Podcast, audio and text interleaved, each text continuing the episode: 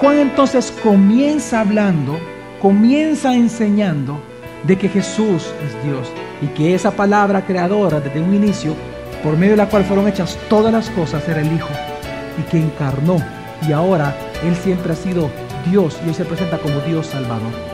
Bienvenido a Gracia y Verdad, un espacio donde aprenderemos sobre la palabra de Dios a través de las prédicas del pastor Javier Domínguez, pastor general de la iglesia Gracia sobre Gracia.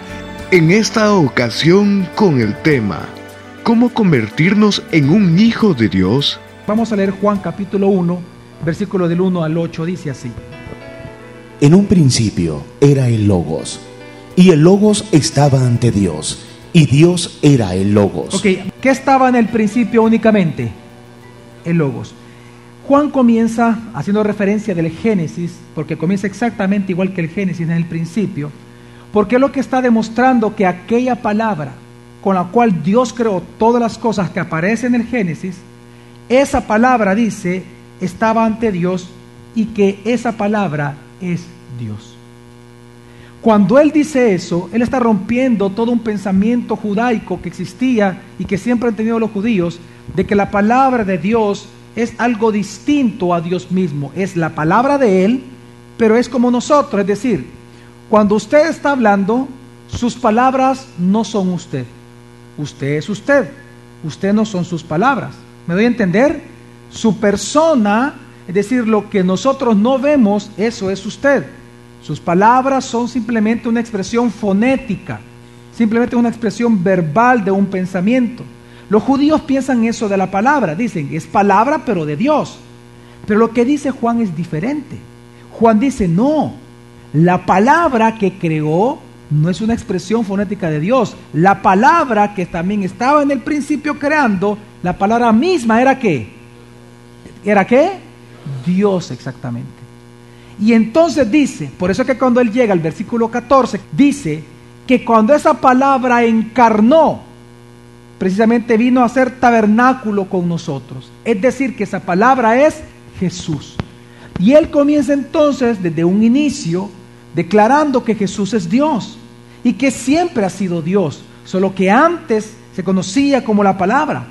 Por eso en su momento vamos a entender nosotros que por eso Jesús dijo, vosotros nunca habéis visto el rostro, el semblante de mi Padre, nunca habéis oído qué?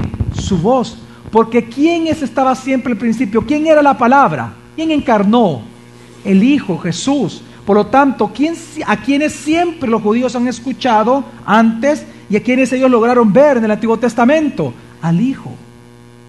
No a Jesús, o sea, al Hijo, pero no con el nombre de Jesús, sino que al Hijo, sin ese nombre todavía.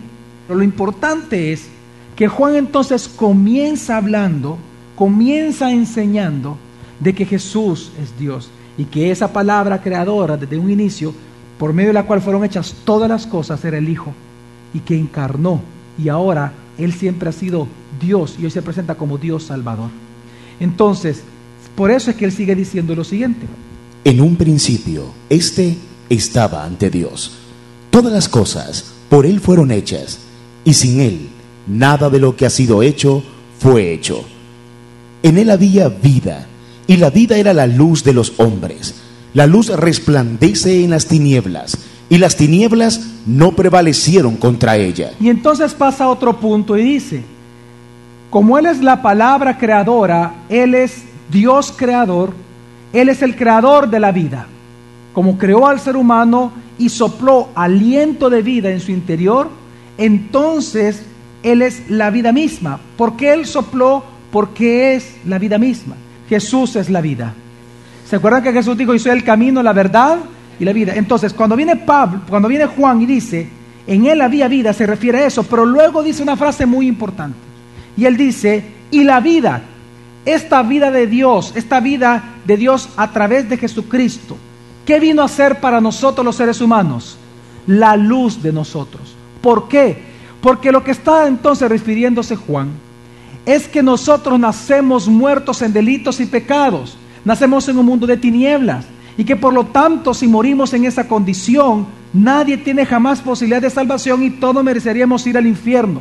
Sin embargo, al venir esta palabra creadora, al encarnar esta palabra creadora, esa misma vida que hay en Él, en todo lo que cree en Él, esa vida es la luz que los hombres necesitamos.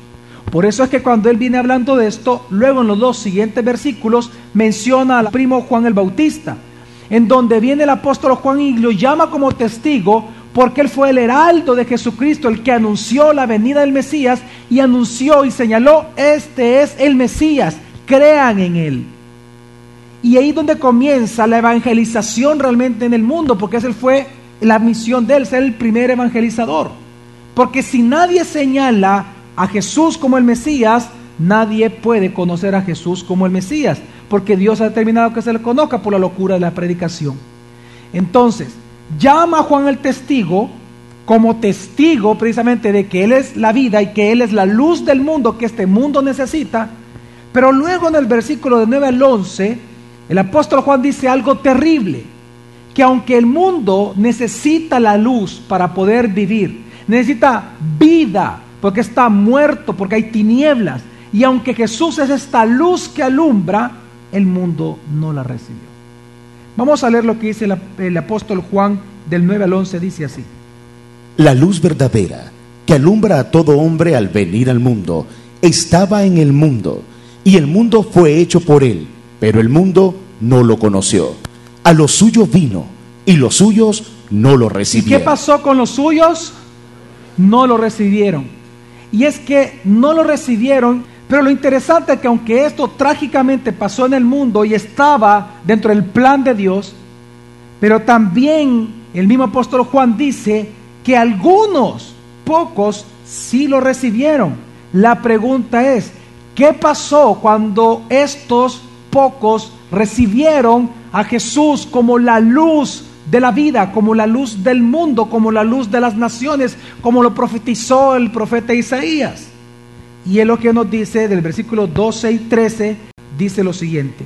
Pero a todos los que lo recibieron, a los que creen en su nombre, les dio potestad de ser hechos hijos de Dios, los cuales no nacieron de sangres, ni de voluntad de carne, ni de voluntad de varón, sino de Dios. Y él entonces, el apóstol Juan dice, que si bien es cierto el mundo no lo conoció, si bien es cierto los suyos no lo recibieron, pero algunos del mundo y algunos de los suyos sí le recibieron.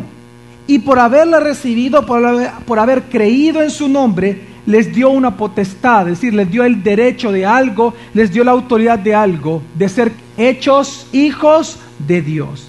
¿Cómo se convierte una persona en un hijo de Dios? Y es que cuando el apóstol Juan dice esto, quiero que entendamos que lo primero que salta a nuestros ojos y que debería saltar a sus ojos es que Él dice que los que creen en su nombre, que los que reciben a Jesús como esa luz de la vida, como el Salvador y Señor, como la luz, dice que se les da la autoridad de ser hechos hijos de Dios. La pregunta es, pastor, ¿y es que estos que fueron hechos hijos de Dios antes no eran hijos de Dios? Exactamente. Una de las más grandes mentiras que está abarcando la mente de muchas personas es pensar que porque Dios nos ha creado, Él es nuestro Padre. Y quiero recordarle a usted que bajo el Antiguo Testamento nadie jamás le pudo llamar a Dios Padre. Es más, cuando los fariseos le dicen a, Jesús, tenemos a Dios como nuestro Padre, Él dice, vosotros sois hijos de vuestro Padre, el diablo le dice, yo soy el hijo de Él y todos los que crean en mí también son mis hermanos. Y es que debemos de entender de que el ser humano siempre ha tenido en su mente de que porque Dios nos ha creado, Él es nuestro Padre. Quiero que entendamos algo, Dios es Dios. Y nosotros todos somos sus criaturas, pero no nacemos siendo hijos de Dios. El único en el Nuevo Testamento que nació siendo hijo de Dios desde el vientre fue Juan el Bautista. Porque cuando fue lleno del Espíritu Santo él, él fue regenerado en el vientre. La regeneración, el nuevo nacimiento de Él fue en el vientre. Interesante, siendo niño. Pero quiero que entienda que los seres humanos cuando nacemos, no nacemos siendo hijos de Dios, nacemos siendo enemigos de Dios. Usted y yo nacemos siendo enemigos, totalmente depravados. Por eso es que Juan dice, porque era necesario que la palabra encarnara y que Él, siendo la vida por cuanto es Dios creador, es porque es necesario que esta vida vino a alumbrar, porque Él vino a alumbrar con su vida, porque Él vino a alumbrar impartiendo vida dentro de cada uno de nosotros. ¿Por qué Jesús vino a impartir vida? Porque todos nacemos muertos espiritualmente, totalmente depravados, separados de Dios, odiando a Dios. No es necesario cometer un pecado para darse cuenta que tenemos naturaleza pecaminosa. Heredamos esa naturaleza de generación en generación. Y por tanto, si nosotros morimos en esa condición, si no nos alumbra la luz de Jesucristo, la luz de la vida, nosotros vamos al infierno. Y Juan entonces comienza a decir exactamente eso, que la luz que alumbra a todo hombre no vino al mundo y el mundo no lo conoció, pero aquellos que sí lo recibieron, aquellos que sí creyeron en su nombre, se les dio el derecho, la potestad de ser hijos de Dios. Mire, pastor, y entonces cuando nacemos no somos hijos de Dios, hijos de quién somos? Del diablo. Jesús lo dijo. Jesús dijo en Juan capítulo 8, versículo 44 lo siguiente.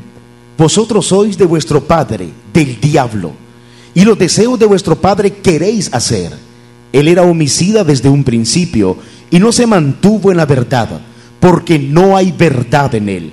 Cuando habla mentira, de lo suyo habla, pues es mentiroso y padre de ella. Dice, vosotros sois de vuestro padre del diablo, porque ustedes te está manifestando los deseos de vuestro padre, porque ustedes me quieren matar. Si usted siguiera leyendo el capítulo 8, se va a dar cuenta que ellos quisieron matar a Jesús después. Y Jesús, conociendo sus intenciones, les dice, ustedes son de vuestro padre del diablo, por eso que ustedes tienen ganas siempre de matarme, y por eso ustedes se mienten unos a otros, porque así como su padre es mentiroso, así son los hijos.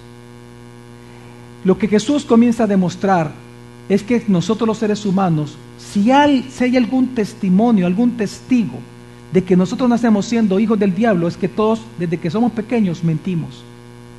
Y de que estamos pequeños, estamos dispuestos a matar por egoísmo. Es decir, todos los seres humanos nacemos separados de Dios.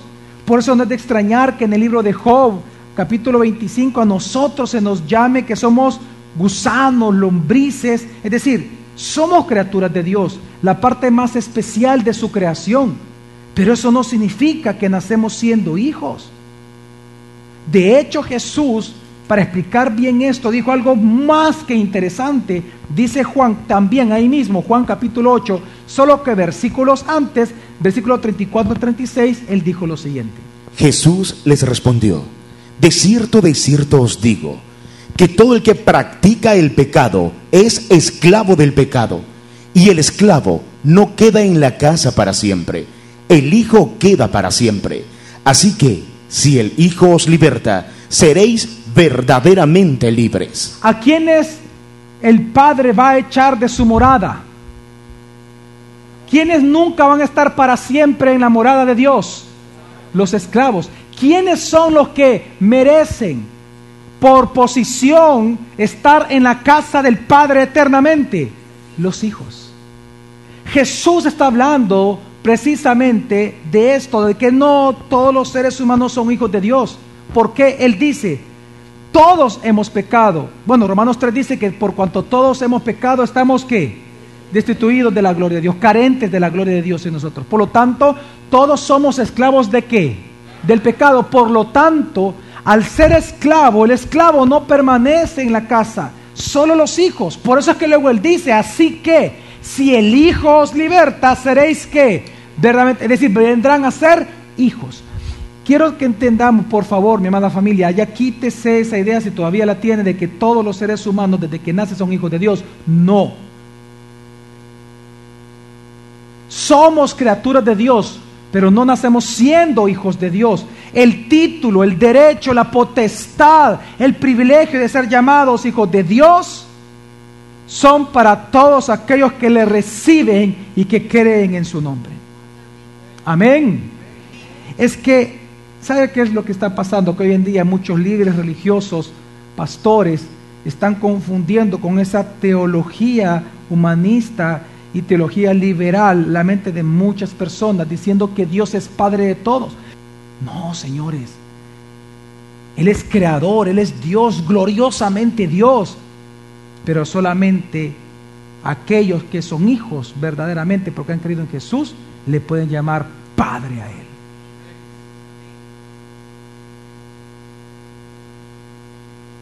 Bueno, si usted lee la primera carta de Juan, capítulo 3, ¿sabe qué dice? el, mismo que escribió obviamente el Evangelio de Juan, él mismo dice en su primera carta, en esto conoceréis los que son hijos de Dios, hijos del diablo. Punto. Y comienza a hablar. Quiero que entienda que delante de Dios solo son sus hijos aquellos que crean en el Hijo. Amén. Que crean en Jesús. Ahora, ¿por qué digo esto? Porque por eso es que Juan comienza así estos versículos. Que aunque el mundo no lo recibió, aunque los suyos no lo recibieron, pero a los que lo recibieron y a los que sí creyeron en su nombre, se les dio la autoridad de ser llamados hijos de Dios. Por lo tanto, todos aquellos que le reciban a Jesús, que crean en Jesús, pasan de ser esclavos a ser libres en Cristo, de la soledad a la comunión, de la muerte a la vida, de ser ciegos espirituales que así nacemos, a poder ver libremente la gloria de Dios, de ser sordos espirituales a escuchar la palabra de Dios, Pasamos de ser tinieblas a ser testigos de la luz. Pasamos de la inseguridad a la seguridad espiritual, de la condenación a la justificación, de la depravación total a la justificación total, de estar bajo de la ira de Dios a estar bajo la gracia soberana de Dios, de ser hijos de ira pasamos a ser hijos de la fe y pasar de ser hijos de Satanás pasamos a ser hijos de Dios. Todo por recibirle, todo por creer en Él. Por eso es que el apóstol Juan una vez más dice, Juan 1 del 12 al 13, lo siguiente. Pero a todos los que lo recibieron, a los que creen en su nombre, les dio potestad de ser hechos hijos de Dios, los cuales no nacieron de sangres, ni de voluntad de carne, ni de voluntad de varón, sino de Dios. Así que es que no todos son hijos de Dios, exactamente, no todos son hijos de Dios. El día de mañana continuaremos aprendiendo más sobre este tema.